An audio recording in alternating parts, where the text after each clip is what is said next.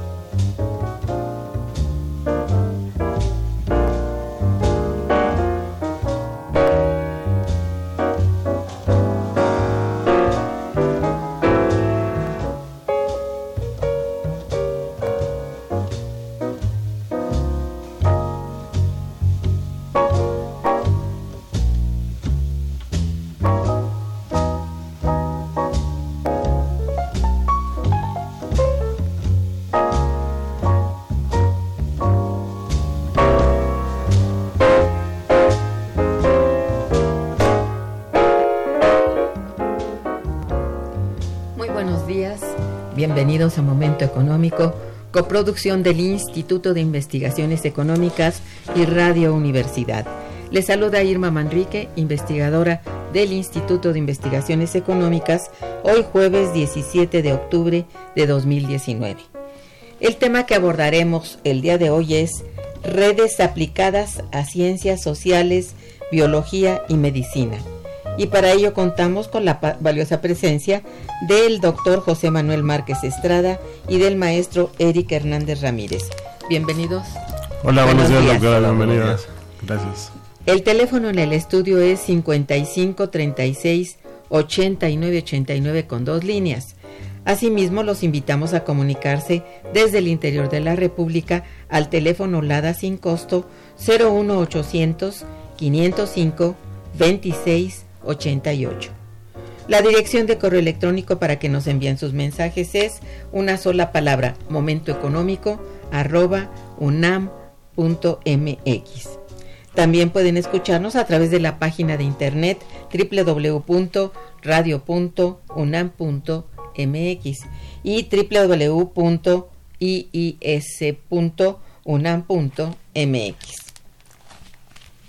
Bien, eh, de nuestros invitados.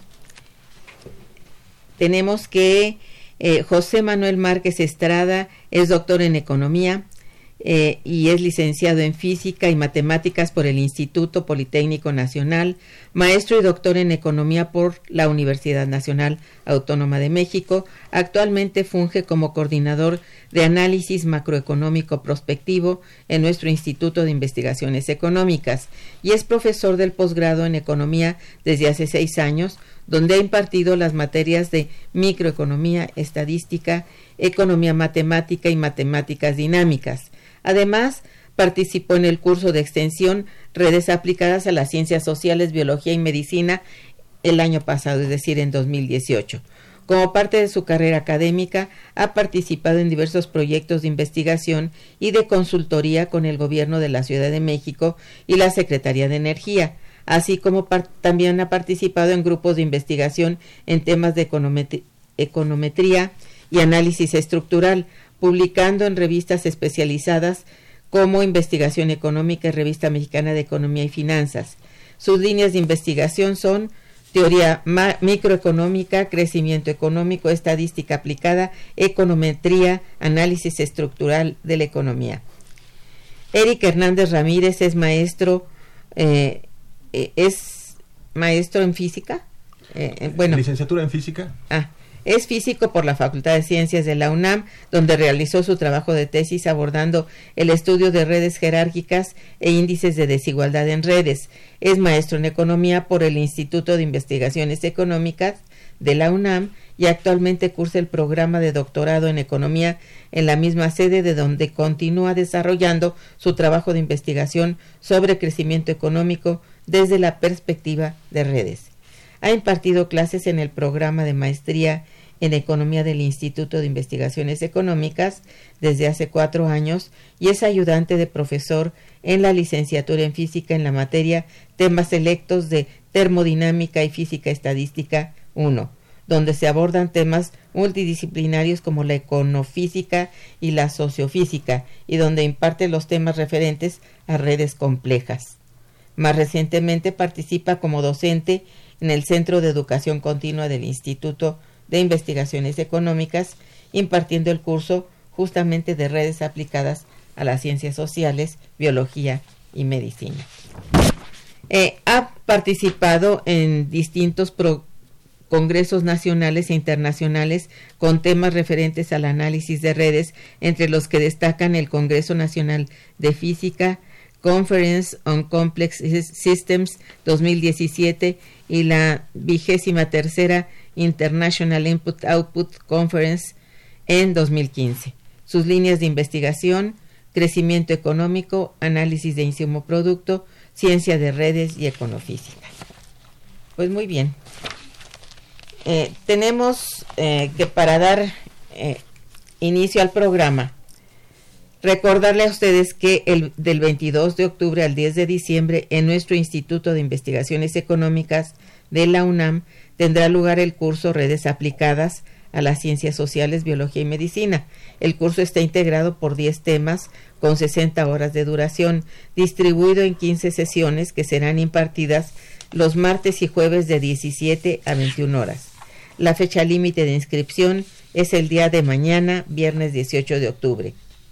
Bien, para abordar a fondo todo lo relacionado a este importante curso que se impartirá por segunda vez en nuestro instituto, contamos con la presencia de sus coordinadores a quienes ya he dado la bienvenida en este momento y les cedo la palabra para que antes que todo nos expliquen en qué consiste este curso, por qué se imparte en el Instituto de Investigaciones Económicas y a quiénes está dirigido.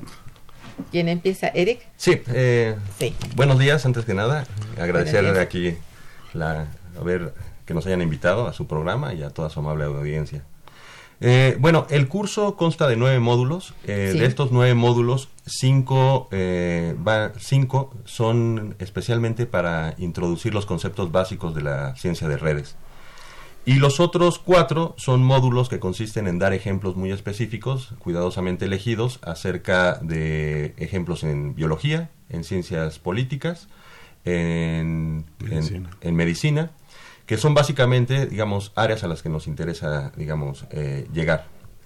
Eh, eh, digamos, el curso es un curso teórico-práctico, porque la mitad de la sesión, o la mitad de, cada sesión, la mitad la dedicamos a introducir los conceptos, eh, los conceptos teóricos, por medio de ejemplos, eh, discusión con los alumnos, y la segunda mitad la hacemos eh, por medio de, digamos, hacemos que estos conceptos los, los trasladamos a la computadora. Es decir, digamos, hacemos una serie de prácticas utilizando un software especializado para esto. En ese sentido, eh, el software que elegimos es un software que está que es ampliamente usado tanto por eh, personas en las ciencias sociales como personas en las ciencias naturales últimamente, y es el software R. Eh, la biblioteca que utilizamos es una muy particular y se llama iGraph. Muchos de los que, digamos, manejan esos temas las, las deben de conocer. Creemos que esto nos va a permitir, digamos, que alguien que por de primera instancia se acerca a estos temas, le pueda, pueda transitar a softwares más especializados. La parte de visualización, que es como la parte, digamos, que es más, digamos, eh, más bonita visualmente, la hacemos con otro software que se llama Gephi y también es ampliamente utilizado muchos en este ámbito. Muy bien. Y bueno, y comentarle que, bueno, eh, pues la ciencia de redes es una ciencia que es muy transversal, es decir, es multidisciplinaria. Entonces, en economía en particular es muy utilizada para hacer este, pues muchos análisis eh, y básicamente en las ciencias sociales eh, tiene mucho, muchas aplicaciones. Entonces, pues en el instituto estamos interesados en trabajar de manera pues coordinada con otras eh, pues con otras ciencias eh, y por eso estamos tratando de impulsar desde el instituto este curso que realmente este pues tiene muchas aplicaciones. Por ejemplo desde la economía está la parte ambiental por ejemplo que la utiliza mucho. O también para conocer este cuestiones sociales eh, se usa inclusive por ejemplo para economía de la salud que también es una de las ramas que, que se está tratando de impulsar desde el instituto. Entonces, eh, más que nada, esa es la razón de, de, tener este curso en el instituto, o sea, que el instituto sea la sede, porque por un lado queremos eh, pues que se difunda esta herramienta, pero también queremos hacer una red de redes, como le decimos, una vinculación entre personas que se dedican a, hacer análisis con estas herramientas en diferentes disciplinas. Eso es. Eh, ¿Cuáles son, bueno, para entrar en materia, las técnicas de análisis versátiles y contemporáneas que permiten el análisis de redes complejas. Eric. Sí, eh, el, vamos, vamos a, ir un poco más para atrás. El análisis de redes, podríamos decir que es un análisis que ha existido desde hace ya bastante tiempo, desde los 1700 tal vez, eh, con teoría de gráficas, con Euler.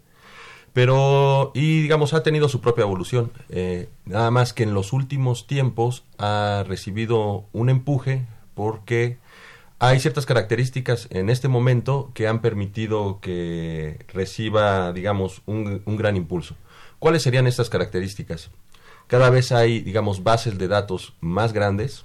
Exacto. Eh, cada vez hay un poder de cómputo mm, bastante cons eh, considerable. Y sobre todo, digamos, se ha, digamos, establecido una cultura que, digamos, tener datos es muy importante y muchas áreas los han, han colocado. En este momento, digamos, eh, el análisis de redes eh, sigue, digamos, eh, siento que es como esa parte en la que empiezan a aparecer muchos fenómenos en distintas áreas y los cuales pueden ser conceptualizados con la misma herramienta. Entonces, eh, uno de, los análisis que nos permite el análisis de redes es poder llevar la información o poder hacer una abstracción de la información simplemente a puntos y rayas.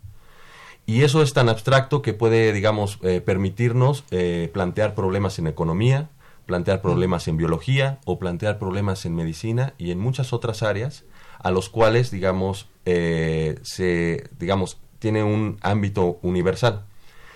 ¿Cuáles serían las principales herramientas? Pues sería, digamos, lo, lo, que cambió desde hace unos siglos hasta ahora, ha sido, digamos, la forma en la que lo abordamos, sino que ahora se necesita la computadora para poder extraer esa información y poder, digamos, llegar a tener un análisis mucho más refinado del que se podía tener antes.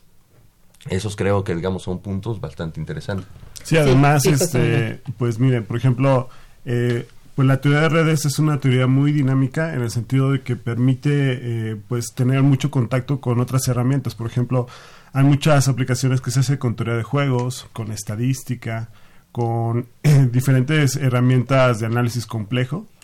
Y bueno, eso permite que pues que se pueda saltar como de, desde diferentes teorías y desde diferentes disciplinas a, a, a meter esta técnica en diferentes análisis. Entonces, eh, como es muy dinámica, también consideramos que es una herramienta, pues en ese sentido, muy versátil, ¿no?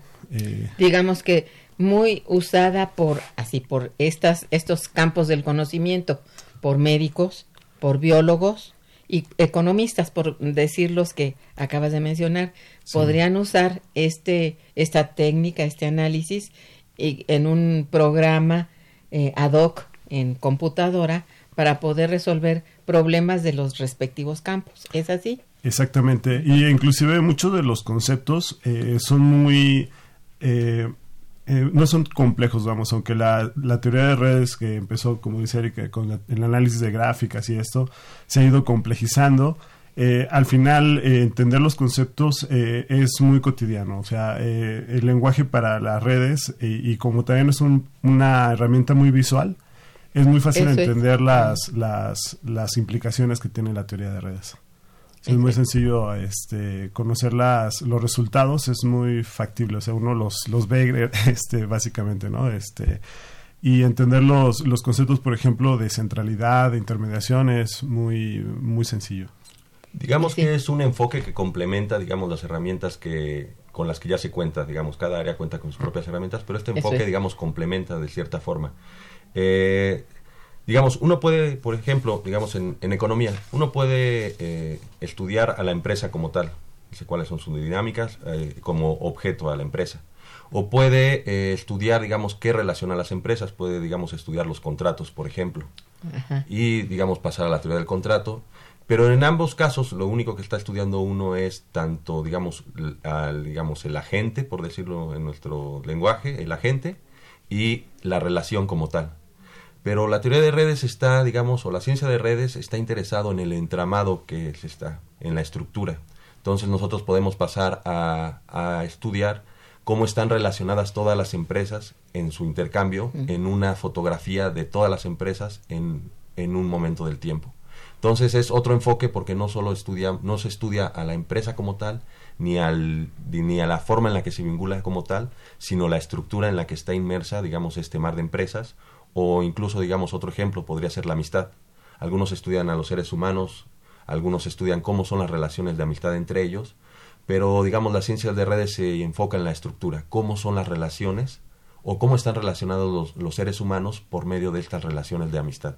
Esos, digamos, son dos ejemplos de algo en lo que se puede, digamos, ahondar más, que sería, digamos, la y estructura. son técnicas distintas en todo caso. Sí, son enfoques distintos acerca del Sí, porque la pregunta era sobre técnicas de análisis, entonces son muy diversas. Sí, sí, eh, realmente, por ejemplo, bueno, la, la, teoría de, redes en sí tiene este, pues su propia metodología, que por un lado va desde, por ejemplo, cuando uno quiere por ejemplo, eh, eh, ir a campo y obtener información relacional o ir a fuentes primarias o secundarias y obtener eh, información relacional. Entonces, ahí, pues básicamente se tienen que estructurar los cuestionarios o estructurar la información en este sentido. Luego, cuando uno ya está haciendo el análisis propio de la red, ahí pues hay diferentes técnicas de acuerdo a lo que uno quiera conocer. Por ejemplo, como decía Eric, hay técnicas que, que me permite conocer la estructura, por ejemplo, eh, técnicas para ver los conglomerados de, de, nodos, o bueno, en este caso de empresas, por ejemplo, en su ejemplo, eh, que están interrelacionando entre ellas. O también eh, técnicas que me permite conocer la conectividad entre las empresas. O ver técnicas de vulnerabilidad, por ejemplo, un, algo muy usado es cuando uno analiza una red como la red eléctrica, si uno quisiera conocer cómo desconectar de manera más eficiente la red, eh, pues uno tendría que localizar ciertos nodos importantes en el sentido de que conectan eh, diferentes eh, secciones de la red o hay mucho flujo a través de ellos. Entonces, hacer una técnica, por ejemplo, de apagado de una red es muy sencillo a través de la metodología de, de la de poder ver los eh, pues estas características de los nodos de la red. Entonces, eh, y de hecho, eh, hacia donde va el futuro de la teoría de redes es hacia analizar la interacción entre redes. O sea, uno puede, por ejemplo, en un conflicto social, ver diferentes redes que están interactuando ahí, ¿no? Por ejemplo, está la red de, de las personas que están este, teniendo el conflicto, a lo mejor está también metidas ahí asociaciones civiles, asociaciones no gubernamentales, y también a lo mejor hay varias instituciones que están ahí. Entonces son tres niveles de red. Y lo interesante ahí del conflicto, para su análisis, sería ver cómo están relacionadas esas redes. Entonces, eh, esos, eh, esa técnica es la técnica de las redes multiplex, por ejemplo. Entonces, eh, hay técnicas para obtener información, para eh, analizar propiamente las redes y le digo inclusive para ver estructuras, cosas entre redes. Y resolver conflictos en todo caso. Sí, eh, uno puede identificar, por ejemplo, quiénes son las cabezas del conflicto o dónde hay, a lo mejor si yo desconecto el conflicto en cierto punto, eh, sería mucho más eficiente que a lo mejor tratar de apagar diferentes pedazos del conflicto, ¿no? O sea, a lo mejor si yo detecto eh, los, los nodos importantes en el conflicto, a lo mejor las cabezas, o a lo mejor los que están pasando información entre los diferentes grupos, no sé, y yo puedo controlarlos a ellos, a lo mejor eh, sería una forma mucho más eficiente de apagar el conflicto que estar este a lo mejor atacando a las cabezas diferentes de los grupos no sé. Hay, varias eh, técnicas pues que me permiten analizar eso bueno y esa es realmente su utilidad verdad sí es una de las utilidades que tiene. Bien estamos en momento económico programa que se transmite a través de Radio Universidad conversando con el doctor José Manuel Márquez Estrada y el maestro Eric Hernández Ramírez sobre redes aplicadas a ciencias sociales, biología y medicina. Vamos a hacer una breve pausa musical e informativa y regresaremos con ustedes. Quédense. Está escuchando Momento Económico.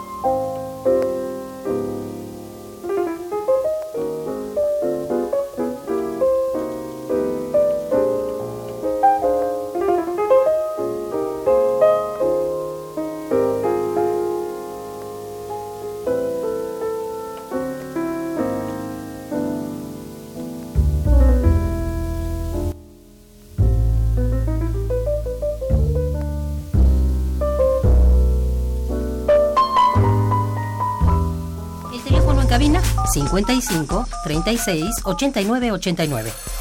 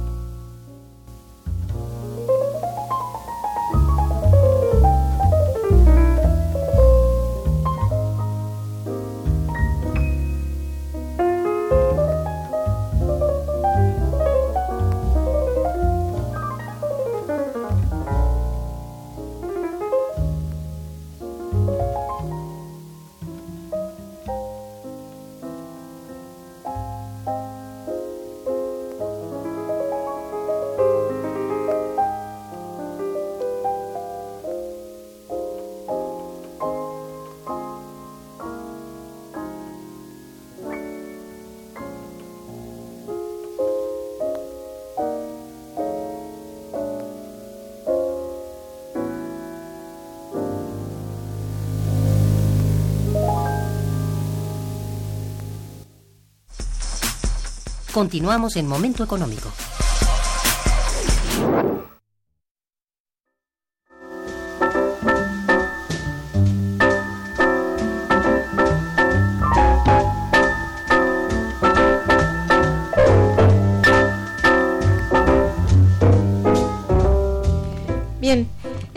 Razones el estudio y el uso de la teoría de redes no ha tenido la atención ni el empuje que debería ante los complejos escenarios y problemas que enfrenta México. Aquí voy directamente a problemas básicamente sociales, pero también si quieren hablar de, de los aspectos médicos o biológicos o ambientales, pues sería útil, ¿verdad?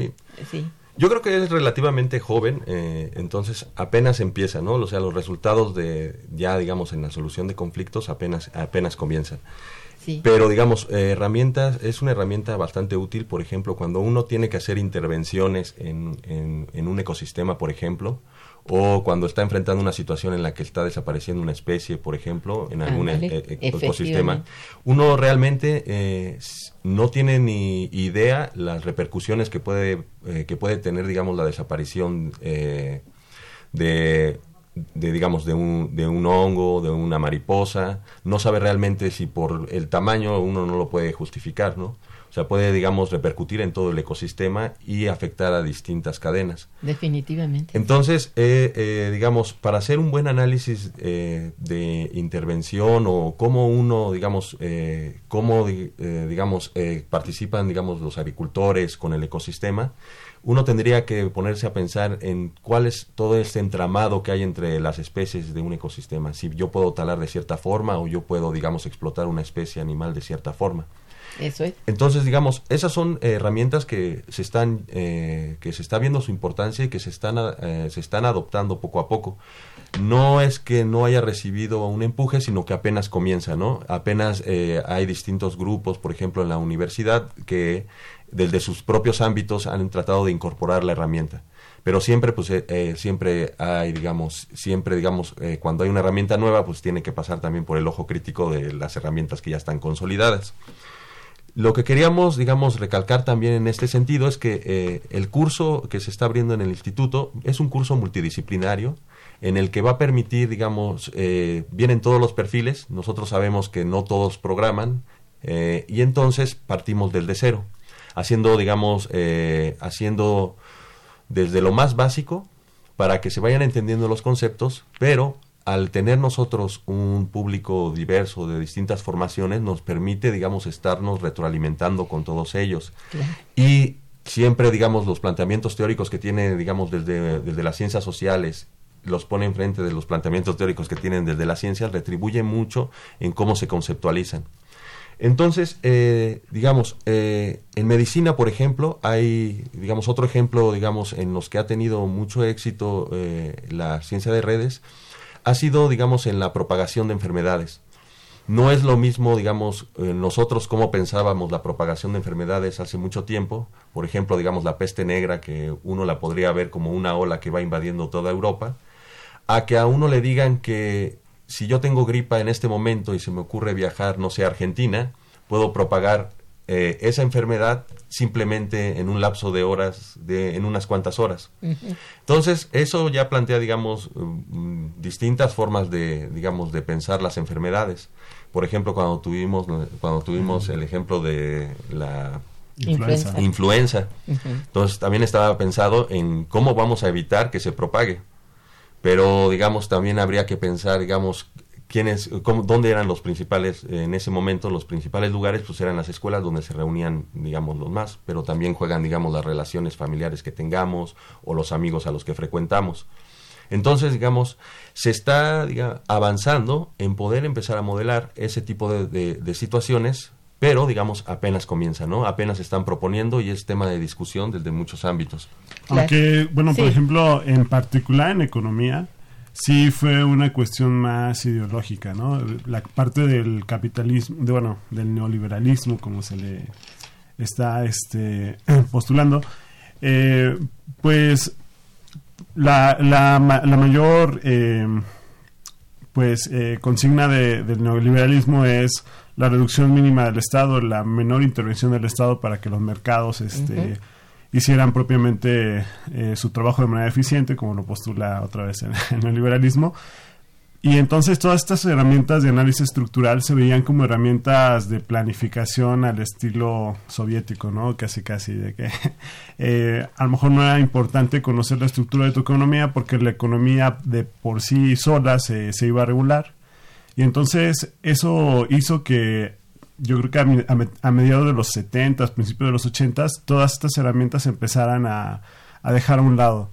Mm. Y hasta últimamente con este resurgimiento de, pues, del análisis de redes, como dice Erika, que es una herramienta que ha tenido nuevos brillos hasta últimamente, este, fue cuando se ha empezado a retomar.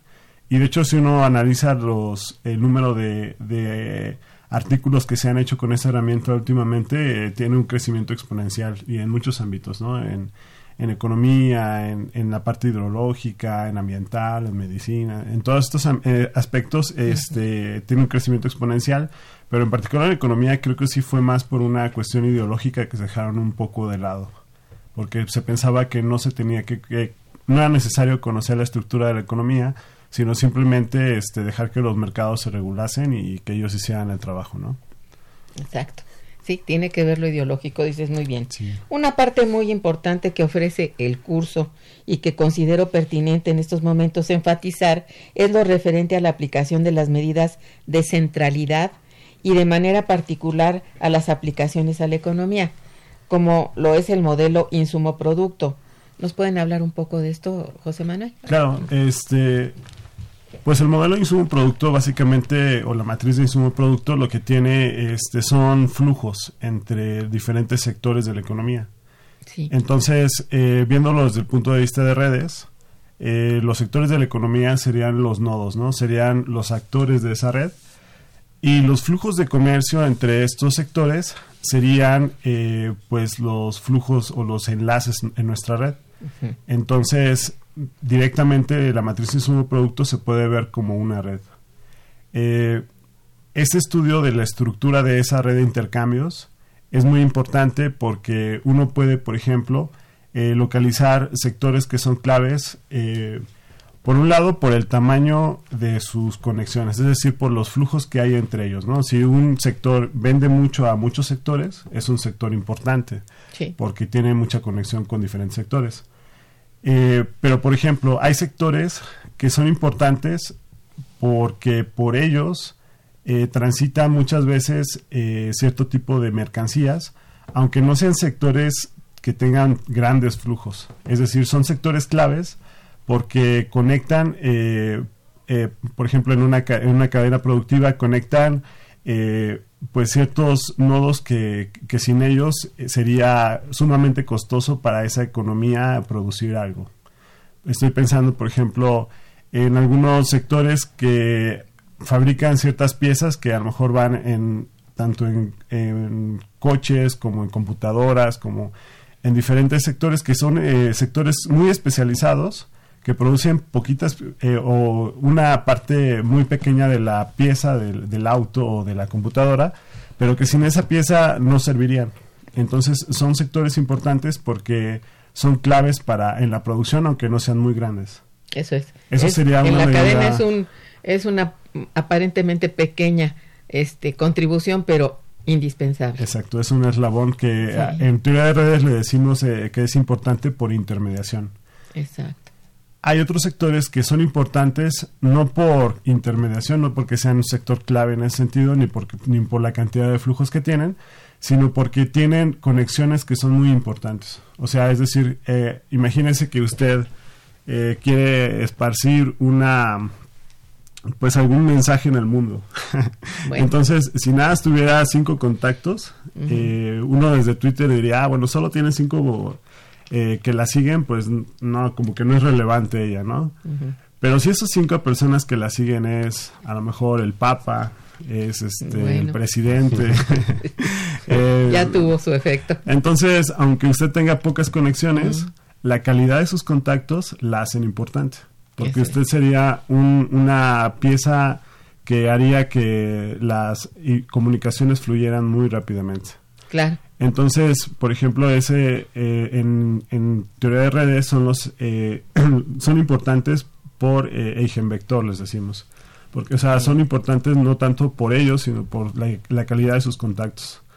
Entonces, en economía esto también es muy importante. Muchas veces podemos conocer eh, las cadenas de valor o podemos conocer hasta qué los encadenamientos hacia adelante o hacia atrás eh, que me permiten tener arrastre en la economía, ¿no? Por ejemplo, si uno pensara en términos de yo quiero aplicar una nueva este, política industrial en México, entonces tendríamos que preguntarnos, por ejemplo, qué sectores son los que tienen muchos contactos, ¿no? Por ejemplo, es el uno de, los, de los ejemplos que siempre salen es el, sector de la construcción en México porque pues está la industria acerera que está ahí este metida está este oh, la del cemento, la del cemento requiere muchos insumos no entonces está muy bien conectada por un lado tiene arrastre eh, genera muchos empleos etcétera no pero también la calidad de sus contactos es importante y también funge como una industria eh, pues que crea infraestructura en la economía. Entonces también es muy relevante por intermediación no porque a partir de ella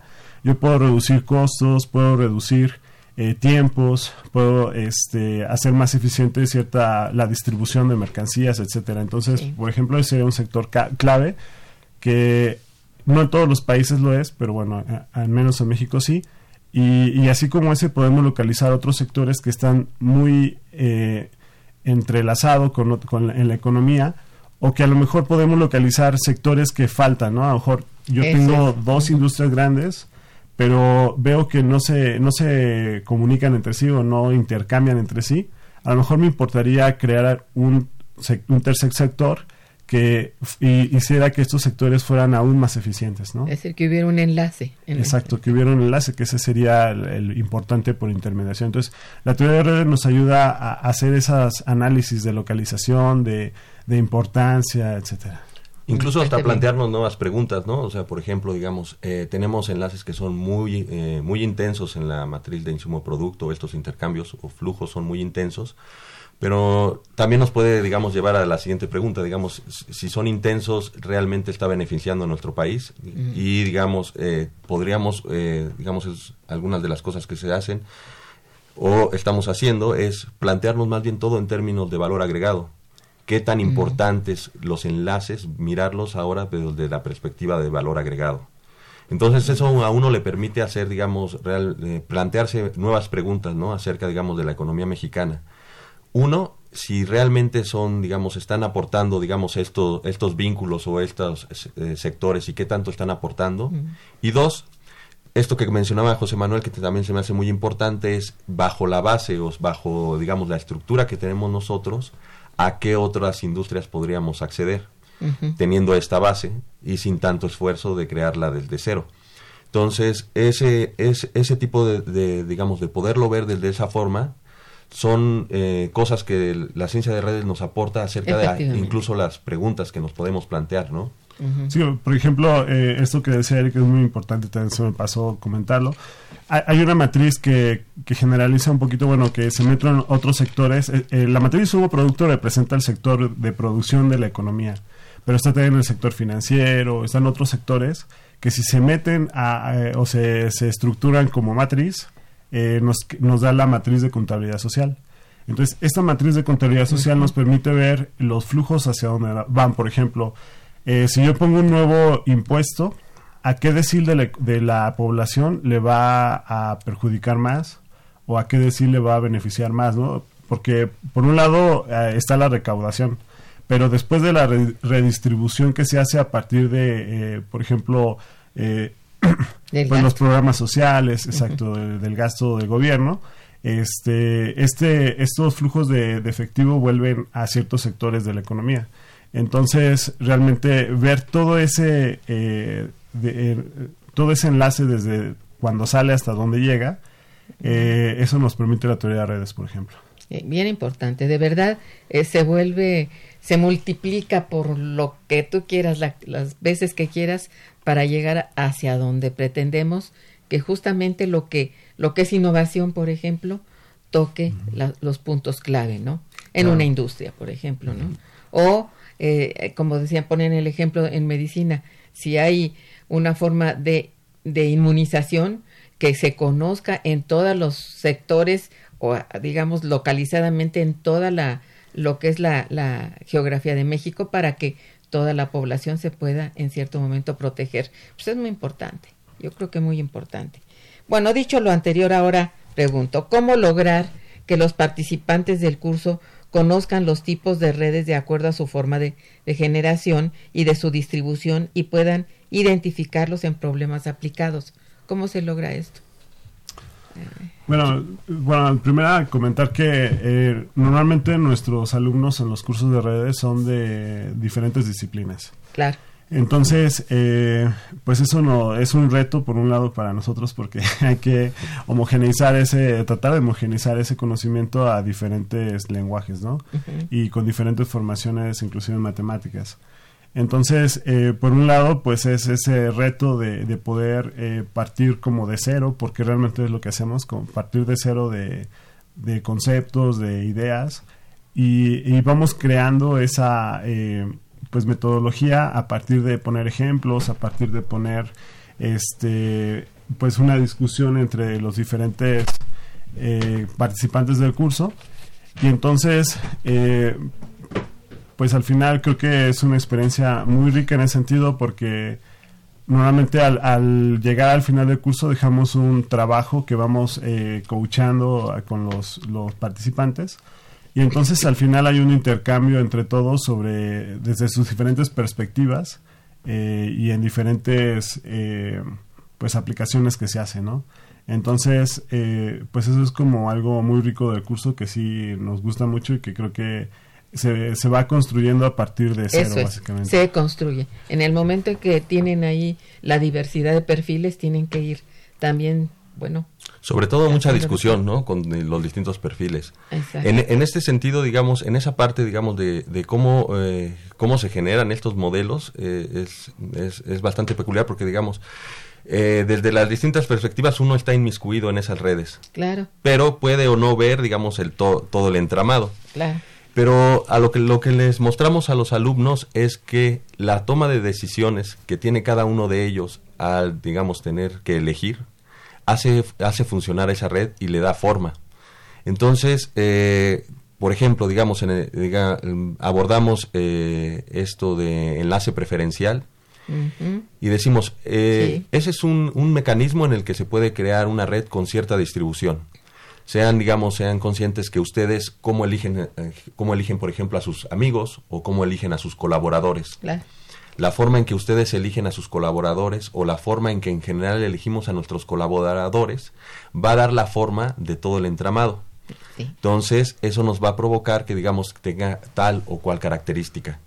O si nosotros tenemos un amigo que está al otro lado del mundo, también eso hace que se reduzca, no sé, la distancia que hay entre un grupo de investigación en, México hasta el otro lado, ¿no?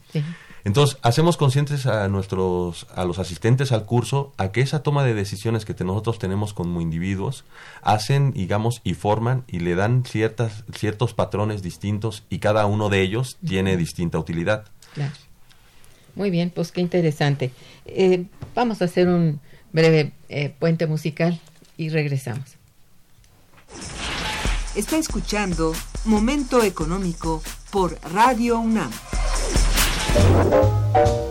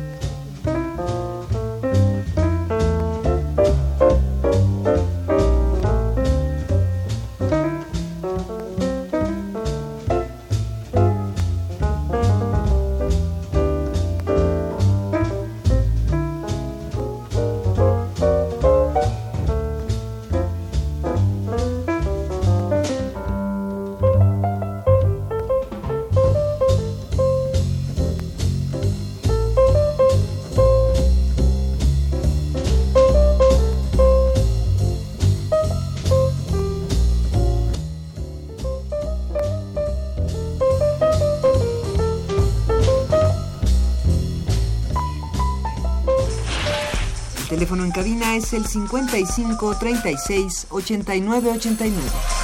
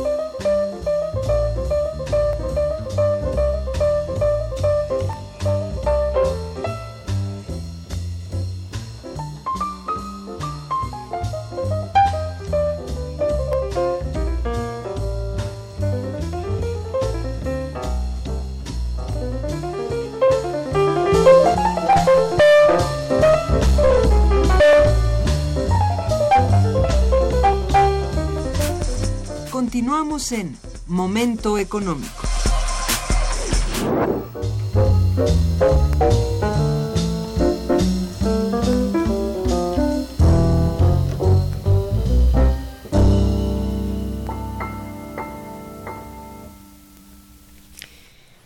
Bien, tenemos aquí este, dos llamadas de nuestros radioescuchas. Me voy a permitir leerles.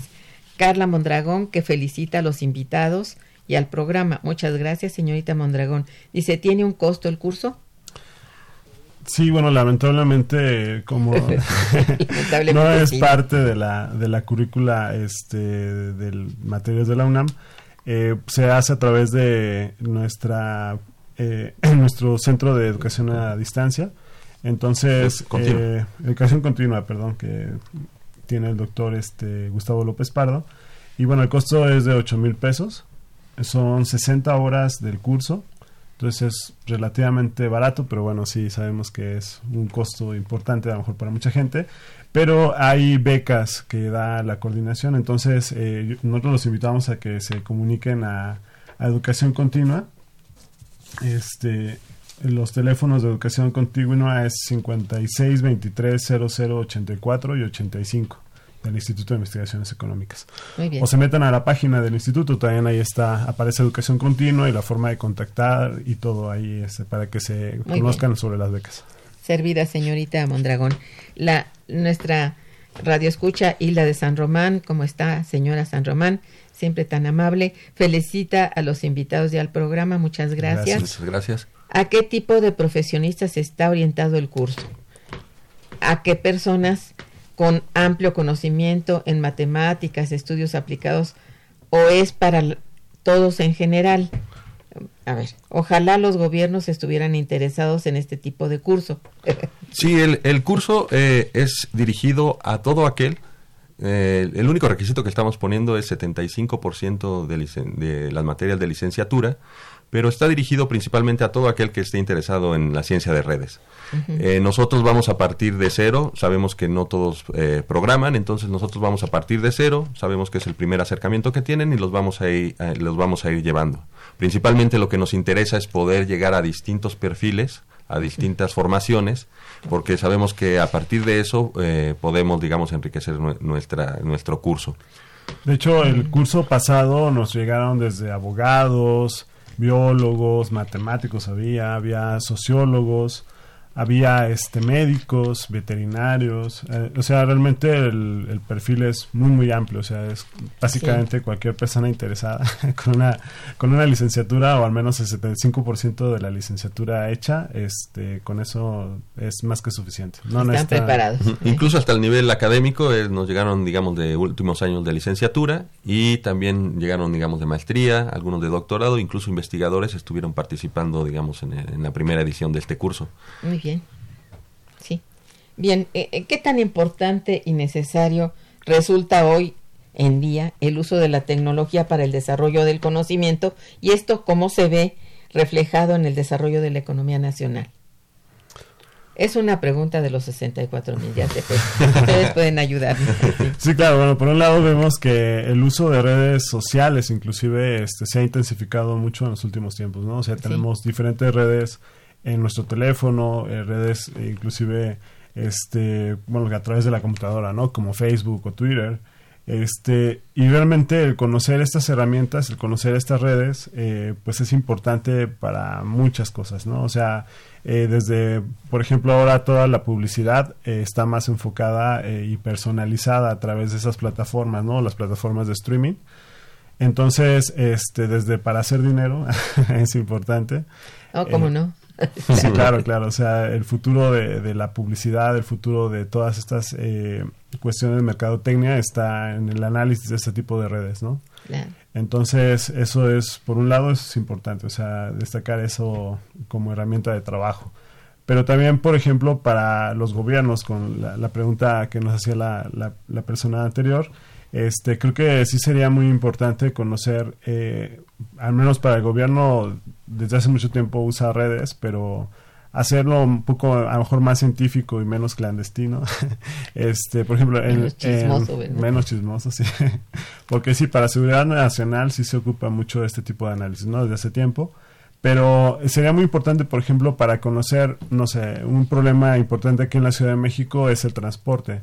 Entonces hay de hecho empiezan a haber muchos análisis de redes para ver cuáles son eh, en hora pico, por ejemplo, las, las arterias más eh, pues copadas qué tipo de, de, alternativas serían las más viables, porque a lo mejor en algunos lugares sería más eh, importante ensanchar o poner un segundo piso, o a lo mejor sería más importante esta, a, extender la, la, red de transporte público, o este, inclusive hacer una política para cambio de, de, lugar de trabajo, no sé, o sea, eh, conocer las dinámicas de las ciudades eh, se puede hacer a través de redes y es una eh, pues herramienta para la planeación que yo la considero indispensable hoy en día. Bien, pues tenemos aquí ¿Quieres eh, agregar algo? Eh, digamos, estas plataformas para poder hacer intercambio, o sea, nos han servido a nosotros también, digamos, para cuando estamos dando el curso, nos, nos han servido mucho para poder llegar a personas que no están luego físicamente, digamos, en en la universidad y en la que podemos a través de, Skype y esas cosas. Sí, entonces algunas, digamos, eh, algunas de, las herramientas cómo repercuten es que podemos llegar, podemos llevar el conocimiento, lo que estamos generando, o plantear las preguntas a distintos grupos en distintos ah, lados. Entonces, eh, digamos, eh, poder, digamos, eh, trabajar en esto que decía José Manuel de la red de redes, es lo que estamos haciendo, ¿no? Estamos tratando de buscar, digamos, a todos los interesados en estos temas y poder generar un, un intercambio más nutrido entre estos grupos para poder, digamos, llevar nuestras preguntas a, otro nivel. Claro. Pero sí es indispensable, ¿no? Es. Mm, bueno, hay otra persona que los felicita mucho el señor Roberto Sosa. Ah, muchas gracias. muchas gracias, y felicita al programa. Dice, hablar de redes aplicadas es hablar de tecnología. Pues no propiamente, o sea, como decíamos, el, el fondo o los inicios de redes es básicamente el análisis de gráficas, que básicamente lo que quería es el análisis de, de ciertos puntos, cómo se conectaban con otros puntos, ¿no? Esa es la idea. Y el desarrollo de matemáticas de eso, pues viene desde mucho tiempo para atrás. Eh, últimamente, eh, dado, como decía Erika, la capacidad de cómputo que tenemos, a la disposición de información, eh, pues se ha vuelto una herramienta importante en ese sentido, ¿no? Porque hay veces que el problema es qué hacemos con tanta información. Tenemos un montón de información eh, hoy en día y entonces la, pregunta es qué podemos hacer con ella. Entonces la teoría de redes es una de las herramientas que se ocupa mucho para darle respuesta a eso, ¿no? O sea, desde la forma en que podemos visualizar o la forma en que podemos analizar, este, pues eh, la teoría de redes eh, responde a este tipo de cosas, ¿no? O sea, sí es importante la tecnología, aunque no es como la única la única cosa que hay, ¿no? O sea, o no es de redes. O no es la única red, ¿no? Porque se vincula mucho, digamos, el análisis de redes con eh, el análisis de ciertas redes sociales, ¿no? O sea, como Twitter, Facebook, eh, digamos, sí y no solo ahí, ¿no? O sea, también, digamos, incluye otro un amplio, una amplia gama de, digamos, de otro tipo de redes. Pero, digamos, sí, está inmiscuida con la tecnología, sí está inmiscuida con la tecnología porque, digamos, está planteando nuevas preguntas. Eh, por ejemplo, digamos, hoy nuestra, digamos, nuestros dispositivos están cada vez más eh, conectados con otros dispositivos, ¿no? La computadora la tengo conectada al celular el celular está conectado a su vez a otros celulares y al reloj, al reloj, al digamos a la red eléctrica y entonces digamos eh, plantea digamos o digamos retos tecnológicos de cómo hacerlas estables, ¿no? Digamos, por ejemplo, en el, en el, en el sismo de la Ciudad de México del 19, muchas de las redes de, comunicación que teníamos dejaron de funcionar. Sin embargo, digamos, la de texto, los celulares vía texto estuvieron, digamos, funcionando todavía más tiempo. Qué importante, sí. Entonces, sí llega, digamos, a plantear, digamos, retos tecnológicos hacia adelante, pero también retos tecnológicos, digamos, retos también, digamos, en la forma en la que hacemos nosotros, cómo hacemos nuestras amistades, o digamos eh, porque o cómo repensar esto digamos de con quién nos relacionamos no porque finalmente nosotros nos formamos eh, nos formamos una opinión dependiendo de la gente con la que con la que digamos con la que tengamos contacto de primera mano o a los medios de comunicación a los a los que accedamos. Entonces digamos eso también plantea muchos retos no entonces hablar de las redes no es simplemente hablar digamos de estas redes más vinculadas a la tecnología, sino también es hasta importante nos, nos puede describir hasta con quién hacemos nuestras tranzas por ejemplo. Pues en el Instituto de Investigaciones eh, Jurídicas nuestros vecinos que también tenemos mucho con ellos, están haciendo, por ejemplo, la red de la estafa maestra. Ellos este, se vincularon con Animal Político y a partir de su información periodística este, sacaron información relacional y hoy en día en el laboratorio de corrupción se llama verdad anticorrupción observatorio de corrupción. observatorio anticorrupción este eh, armaron su, su, la red de la estafa maestra de cómo se vincularon las empresas las universidades y los actores también que están ahí. Y entonces eh, no solamente como dice eh, tiene que ver con tecnología sino también eh, redes de, esta, de este tipo de redes de corrupción, redes de, hay también trabajos acerca del narcotráfico en México, por ejemplo, cómo se vinculan estos este, cárteles de las drogas eh, entre ellos. O también, por ejemplo, hay este, pues, redes de transporte. O sea, no, no todo tiene que ver con tecnología. Bueno, claro, eso sí. Este, Alejandra Pérez también les felicita y felicita al programa. Gracias, señorita Pérez. Dice, ¿qué modelos de demostración se utilizan en el estudio de redes?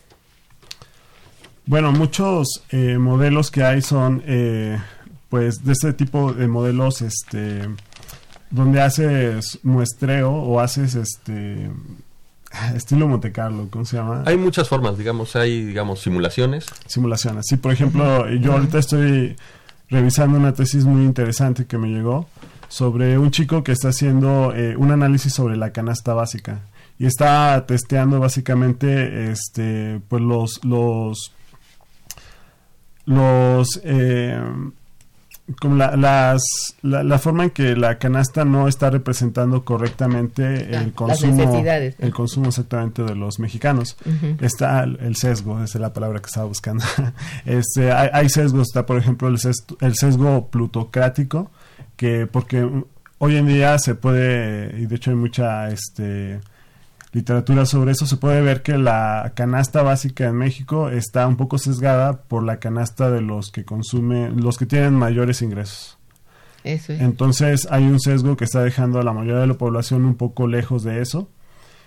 Y hay otro sesgo, este, pues que tiene que ver con la, la distribución de la canasta. Entonces, eh, la teoría de redes ahí, por ejemplo, este chico lo utilizó para hacer una prueba y ver eh, realmente si está en esos sesgos o no y resulta que sí, o sea, eh, él toma una red bipartita y a partir de esa red este, nota que las ponderaciones de la canasta están sesgadas. Entonces, mm. ayuda, por ejemplo, para ese tipo de pruebas. Por supuesto, es, es bien importante eso que estás mencionando porque, por ejemplo, con relación a ciertos indicadores que son eh, cuasi fijos, este, puede ponerse en tela de duda eso justamente que no se está observando el sesgo que tienen y no representan en verdad canasta básica. Eso es, puede ser una canasta para un determinado estrato de la población, que no para todos, o que no para la gente más de menores ingresos, ¿no? Entonces, me parece bien interesante, eso está muy bien. ¿Me querías agregar algo? Eh, no, o sea, básicamente, digamos, eh, de las pruebas que utilizamos son estas de simulación. Ah, las, demostración, las demostraciones son eh, básicamente de simulación. Hacemos para algunos modelos en los que sí se puede hacer, digamos, algunas demostraciones matemáticas. o analíticas, se hacen, pero son básicamente sobre los modelos base a partir de los cuales uno puede tomar, digamos, los puede tomar para otro tipo de, de cosas. Y otros se utiliza netamente la computadora para hacer, digamos, las demostraciones. Qué interesante. Pues muchachos, los quiero felicitar por el curso. Son dos jóvenes profesores de nuestra universidad que están en el instituto ofreciendo este curso. ¿Qué quiero que recuerden ustedes al auditorio las fechas del curso? Sí, las fechas, eh, el curso comienza el 22 de octubre del 2019. la fecha se pueden inscribir hasta el, este, día, de mañana? día de mañana con descuento y hasta un día antes eh, con precio normal. Eh, son 15 sesiones todos los martes y jueves a partir de las 17 hasta las 21 horas. está dividido, son cuatro horas, dos, un descanso y otras dos Nuevamente es una sesión teórica donde vemos, discutimos los, los conceptos y una sesión práctica cada, cada sesión. O sea, son dos horas y dos horas, frente dos horas de discusión y dos horas frente a la computadora. Pues muchas felicidades por ello. Les deseo mucho éxito en el siguiente curso. muchas gracias. Les agradezco su, su presencia y a nuestros escucha su atención y participación. Estuvo en los controles técnicos Socorro Montes Morales. Gracias. Colaboradores en la producción Araceli Martínez en la producción y realización, Santiago Hernández. En la coordinación y conducción, una servidora, Irma Manrique, quien les decía muy buen día, pero mejor fin de semana. Gracias. Momento económico. Radio UNAM y el Instituto de Investigaciones Económicas presentó Momento económico.